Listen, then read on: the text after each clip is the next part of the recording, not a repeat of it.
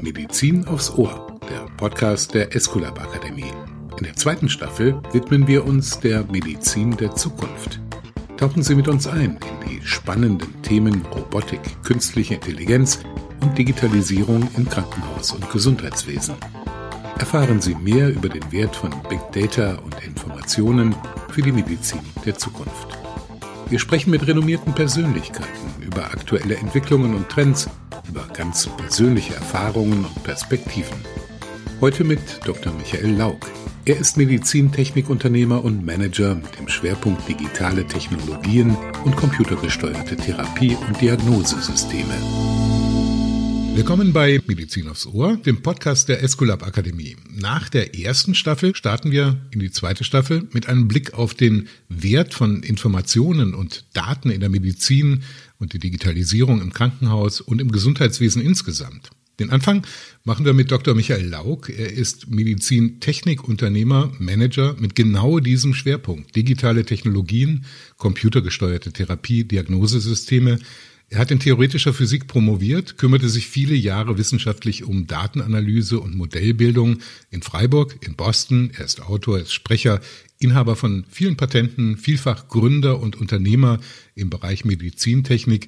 Heute bei Medizin der Zukunft im Fokus die Neuroloop GmbH, gegründet 2015 und die B. Braun Ventures GmbH, ganz jung, erst im vergangenen Jahr an den Start gegangen.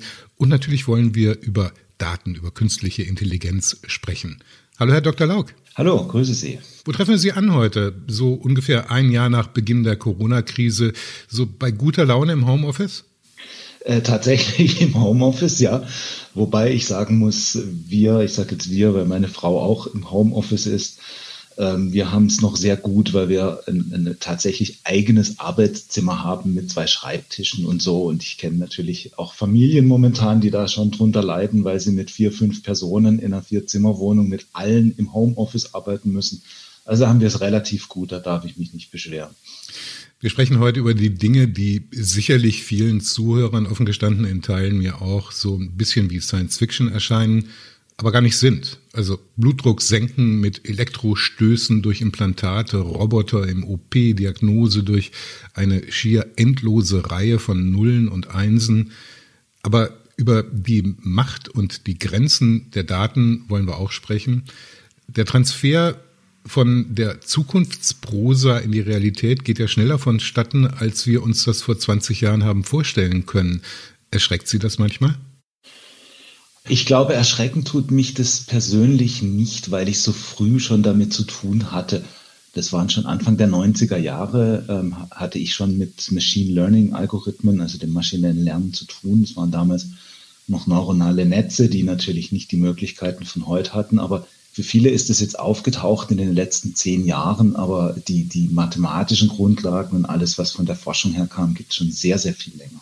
Kann man eigentlich sagen, dass äh, der Gamechanger ist essentiell, dass man Speicher und Rechner und Rechengeschwindigkeit so geboostet, also so nach vorne gebracht hat, dass das, was wir seit Jahrzehnten eigentlich schon theoretisch wissen, jetzt tatsächlich seit ein paar Jahren praktikabel ist?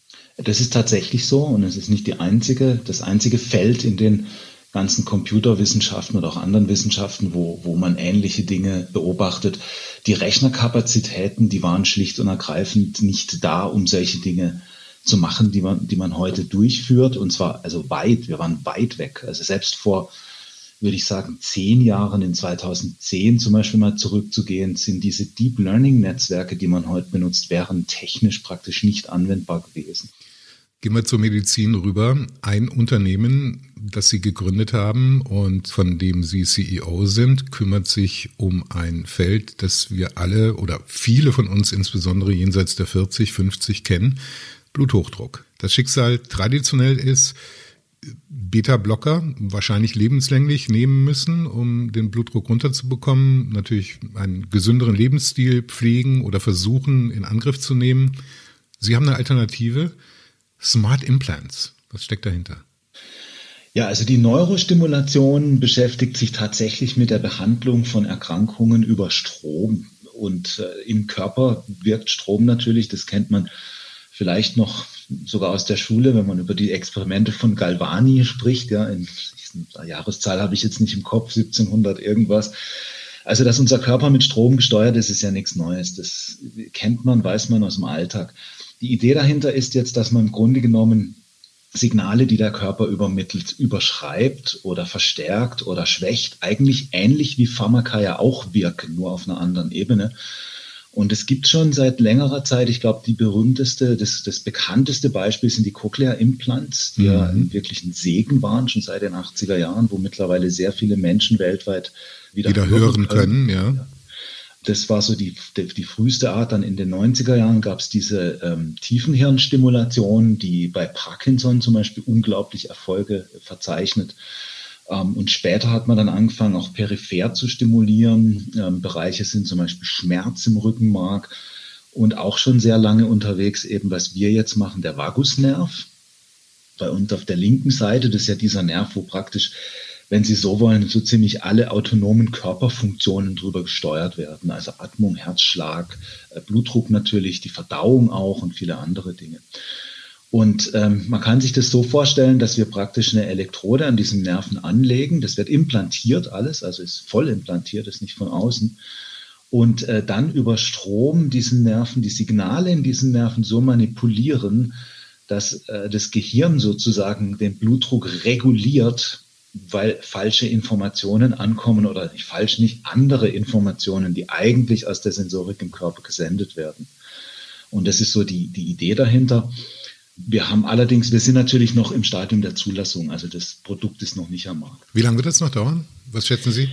Wir gehen im Moment davon aus, dass es äh, circa drei Jahre noch dauert, also so bis 2023 ungefähr. Man will natürlich eine hohe Sicherheit erreichen. Ich kann ja nicht irgendwas im Menschen implantieren, ohne vorher sicherzustellen, dass ich wirklich alles versucht habe, um die, die höchstmögliche Sicherheit zu erreichen dann so eine Technologie auch in der Abwägung Risiko gegen, gegen Sicherheit oder gegen Benefit es auch äh, verantworten zu können. Das ist schon ein wichtiger Punkt. Und die, die bioelektrische Medizin wird gerade sehr breit, auch interessanterweise von der Pharmaindustrie zum Beispiel gefördert, weil die natürlich erkannt hat, dass man hier eine Alternative zu Pharmaka hat, in vielen Bereichen, auch erfolgreich heute schon. Der Vorteil liegt natürlich immer bei Erkrankungen, wo sie sehr lange behandeln müssen. Das heißt also, die biomedizinische Möglichkeit, also die physikalische Möglichkeit ist schwierig, wenn ich jetzt über eine Erkrankung spreche, die, sage ich mal, im Zeitbereich von einem, von einem Viertel oder halben Jahr auskuriert ist, weil ich muss ja ein Implantat implantieren, was natürlich mit einer Operation und immer auch mit einem Risiko damit verbunden ist. Wenn wir jetzt aber über Erkrankungen sprechen wie Bluthochdruck oder auch chronische Schmerzen zum Beispiel, wo äh, Patienten, Patientinnen über viele Jahre mit Pharmaka behandelt werden müssen, da ist es tatsächlich eine Alternative, die nicht zu unterschätzen ist. Ja. Können Sie uns ein Wort noch über die Steuerung dieses Implantats sagen, wie das funktionieren wird? Wir haben am Anfang jetzt tatsächlich ähm, das Problem, dass wir ein bisschen Trial and Error einstellen müssen, weil wir ja die Mechanismen nicht so genau verstehen und ähm, der Vagusnerv einfach von der Physiologie her so verschieden ist in jedem Menschen, dass ich zum Beispiel nicht sagen kann, ich muss an einer bestimmten Stelle mit einem bestimmten Muster stimulieren, sondern das wird sehr individuell sein. Und demnach werden wir sowas machen, das ist alles wireless gesteuert von außen, dass der Arzt hat so ein, so, so ein Tablet, wo man programmieren kann und dann wird der verschiedene Einstellungen probieren und der Patient, das passiert nicht in der OP, sondern danach und kann auch beliebig oft wiederholt werden. Und, und dann wird einfach Blutdruck gemessen und dann geschaut, wie das funktioniert, äh, an, an welchen Stellen es zum Beispiel auch unangenehm ist für den Patienten. Dann wird man wieder andere Settings suchen. Aber wir wollen natürlich mittelfristig dahin, dass wir messen, also Messungen mit dem Implantat durchführen und über die Messungen dann das Implantat individuell automatisch ansteuern. Aber dafür brauche ich natürlich zunächst mal Daten über sehr, sehr viele Patienten, sehr, sehr viele Situationen im Alltag, um zu lernen. Ja. Es ist faszinierend, glaube ich, für alle. Für manche Zuhörerinnen, Zuhörer mag das ein bisschen so angstbesetzt sein, das Thema nach wie vor. Und erst recht gilt das natürlich für das andere Themenfeld Robotik im OP beispielsweise, äh, datengestützte Diagnosen. Und man hat ja nach wie vor weite Teile der Bevölkerung so der Arzt als empathischer Diagnostiker, der einem in die Augen guckt und dann weiß, was mit einem los ist. Das verursacht, glaube ich, ein bisschen Unbehagen, wenn man, sage ich mal, in in eine komplette Blackbox reinschauen würde. Aber das ist ja nicht der Fall.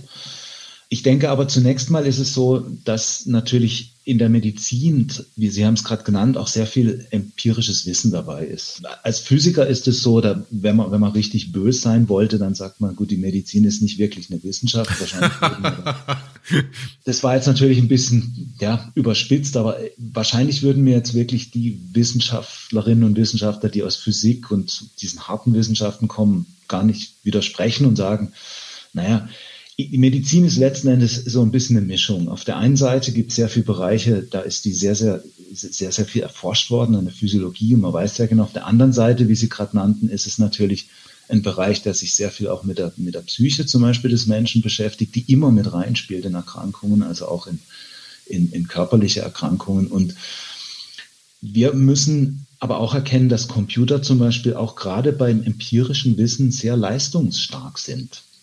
Und viele Beispiele kennen wir ja aus diesen großen Dingen, die es im Machine Learning gab, wie zum Beispiel die, die, der Schachcomputer, ja, wo es damals, mm. ich weiß gar nicht, das ist schon 15 Jahre her, als Schach und Go, genau. Ähm. Genau, und dann da, da, muss man verstehen, der Computer, der spielt ja kein Schach, wie wir das machen. Genau. Das Einzige, was der gemacht hat, ist, der hat die Schachspiele aus den letzten 30 Jahren in einer irren Geschwindigkeit gescannt und hat einfach geschaut, welches Ergebnis war sozusagen bezogen auf den jetzigen Spielstand und bei welchem Zug das Wahrscheinlichste zu gewinnen. Der Computer ist in vielen Punkten sogar besser gerade wenn es um dieses Verarbeiten von unglaublich großen Datenmengen geht, die auf empirischem Wissen basieren. Und ich glaube, wir müssen dafür viel mehr werben. Für mich ist es gar kein so arger Punkt des Datenschutzes. Ich glaube, wir diskutieren zu viel über Datenschutz, sondern wir müssen mehr diskutieren über so eine Abwägung Risiko gegen den, äh, gegen den Vorteil, den ich damit habe als Patient. Und da, da haben wir auch große Fehler gemacht, dass wir das nicht tun als, als ja, Unternehmen oder auch wer sonst, natürlich auch die Ärzteschaft. Das Problem ist einfach, bei jedem anderen Eingriff, für den ich mich entscheide, auch diagnostisch, wäge ich ja das Risiko gegen meinen Benefit ab. Klar. Ja, zum Beispiel Strahlenbelastung, ja, bei einem, ja, bei einem CT wäge ich ja irgendwo ab, also zusammen natürlich mit Arzt und Ärztin, gegenüber dem Benefit, den ich davon habe, dass ich zum Beispiel frühzeitig eine Erkrankung erkenne. Mhm. Komischerweise fragen wir das bei den Daten überhaupt nie. Mhm. Da hat es irgendwie so einen absoluten Wert. Man sagt irgendwie, ja, das muss geschützt sein, hundertprozentig, und dann ja, sonst die Gefahr, dass es da Missbrauch gibt.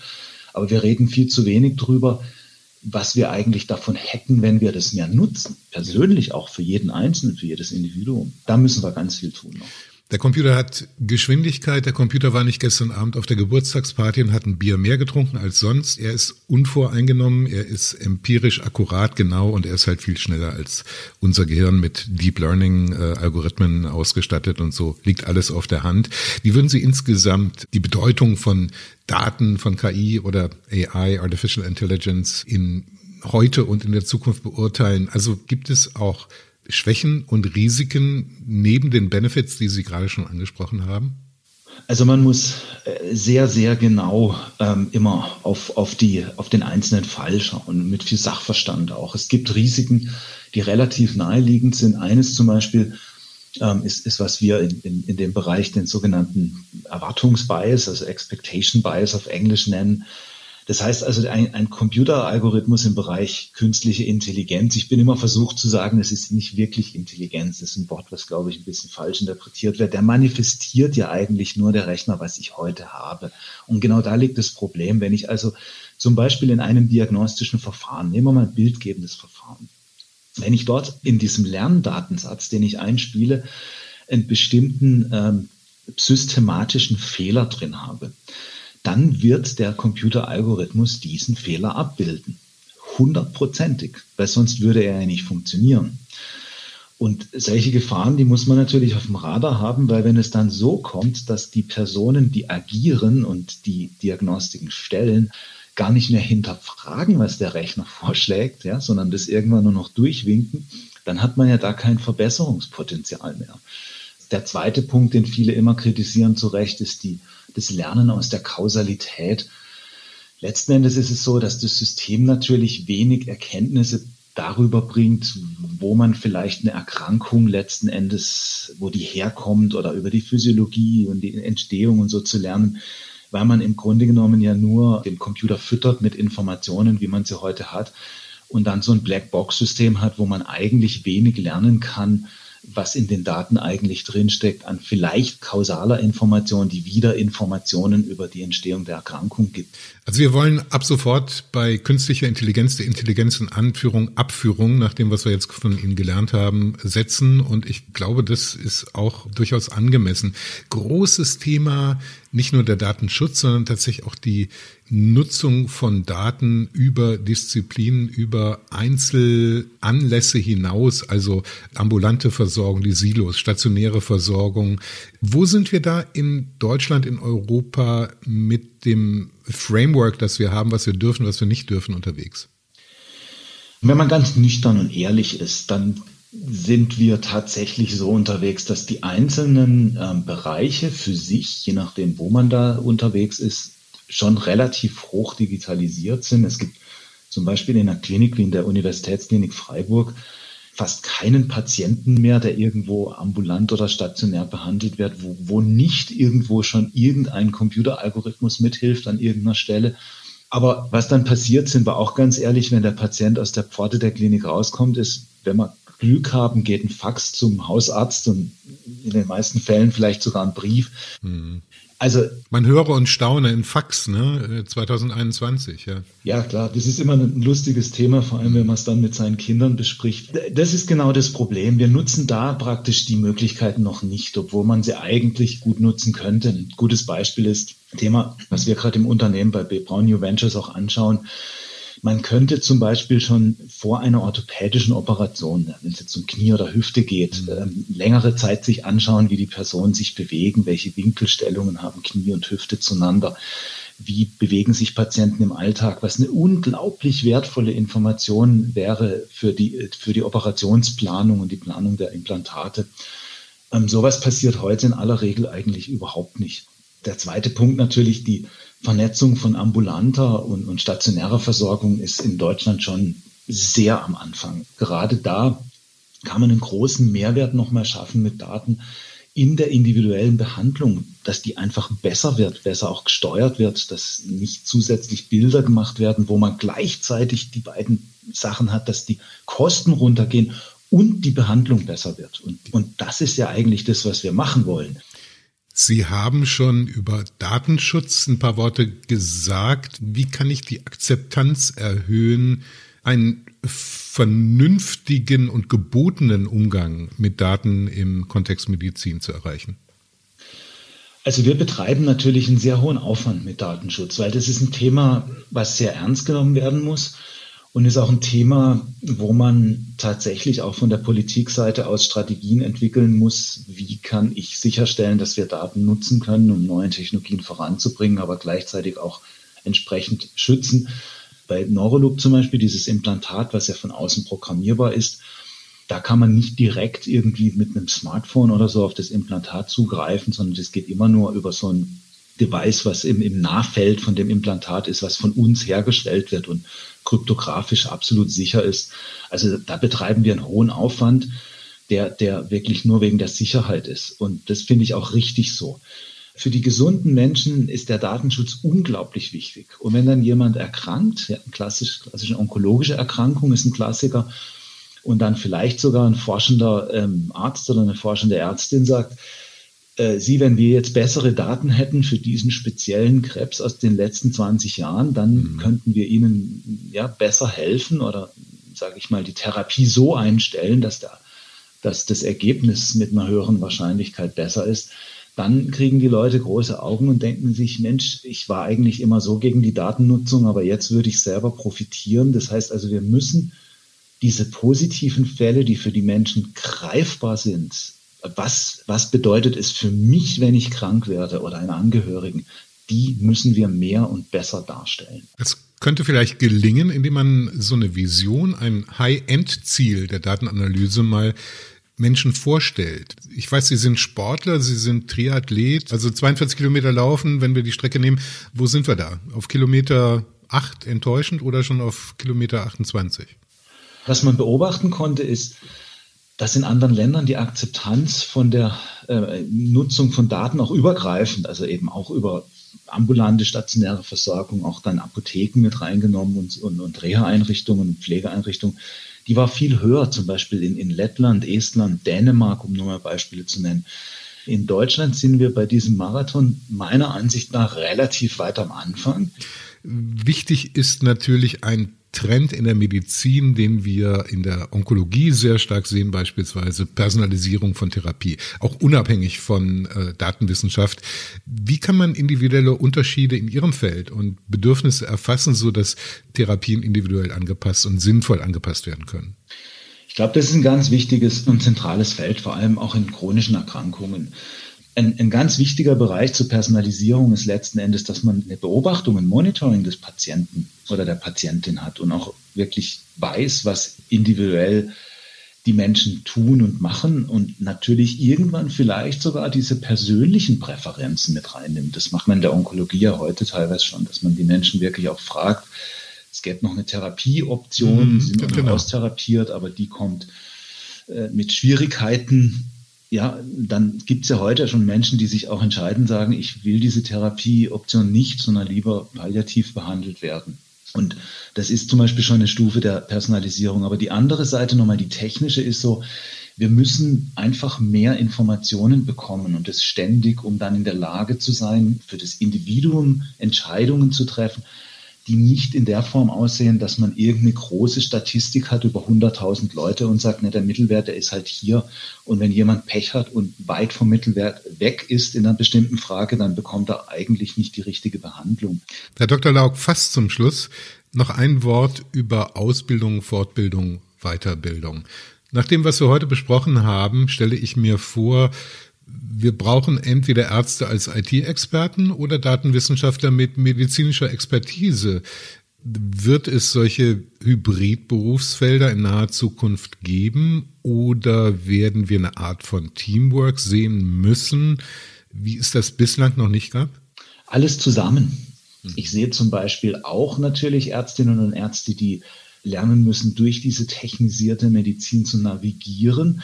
Und umgekehrt wird es Ärztinnen und Ärzte geben, die sich sehr, sehr stark auf äh, ja, diesen empirischen Bereich der Medizin konzentrieren, wo es viel auch um die Empathie und Patientenbetreuung im, im zwischenmenschlichen Bereich geht.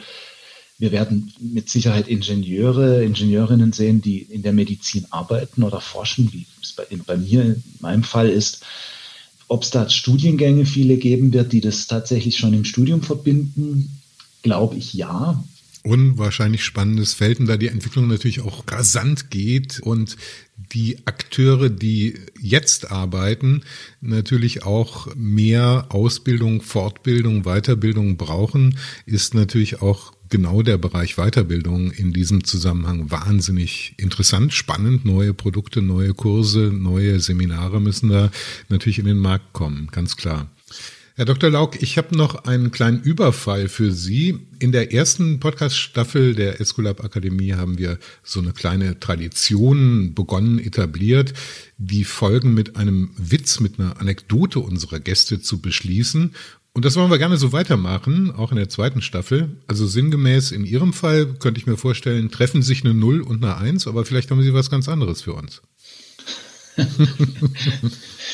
Also die Anekdote, glaube ich, die beste. Es gab eine Gruppe in Kanada, die vor vielen Jahren sich gedacht hat, sie wollen doch mal Untersuchungen machen über das Vorkommen eines seltenen Süßwasserfischs weltweit. Und äh, die haben dann gedacht, das ist doch ganz einfach. Alle Angler machen ja Bilder von ihren Fischen und dann scannen wir das gesamte Internet einfach mal ein halbes Jahr lang über Bilder von diesen Fischen, ja, und dann wissen wir geografisch, wo die sind. Dann haben die einen Algorithmus trainiert mit Bildern, die sie ausgesucht hatten, wo dieser Fisch drauf war. Und dann kam raus, das hat überhaupt nicht funktioniert. Und man hatte dann lange Zeit geforscht, um rauszufinden, was dieser Algorithmus falsch gemacht hat, dieses Deep Learning System und hat dann herausgefunden, dass der Algorithmus als Hauptmerkmal nicht den Fisch identifiziert hat auf dem Bild, sondern die Hand des Anglers.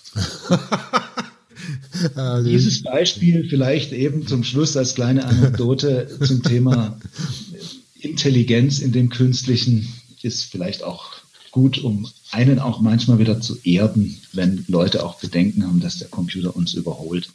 Die Hand des Anglers, Deep Learning, künstliche Intelligenz, was für ein Streifzug. Vielen herzlichen Dank für das interessante Gespräch. Dankeschön. Das war Medizin aufs Ohr, der Podcast der Esculap Akademie. Dieses Mal mit dem Medizintechnikunternehmer und Manager Dr. Michael Laug. In der nächsten Ausgabe sprechen wir mit Professor Lena Meyer-Hein. Sie leitet am Deutschen Krebsforschungszentrum in Heidelberg die Abteilung Computer Assisted Medical Interventions. Gefällt Ihnen Medizin aufs Ohr? Haben Sie Anregungen? Wen sollten wir unbedingt zum Gespräch einladen? Wir freuen uns über Ihr Feedback. Schreiben Sie an podcast.esculap-akademie.de.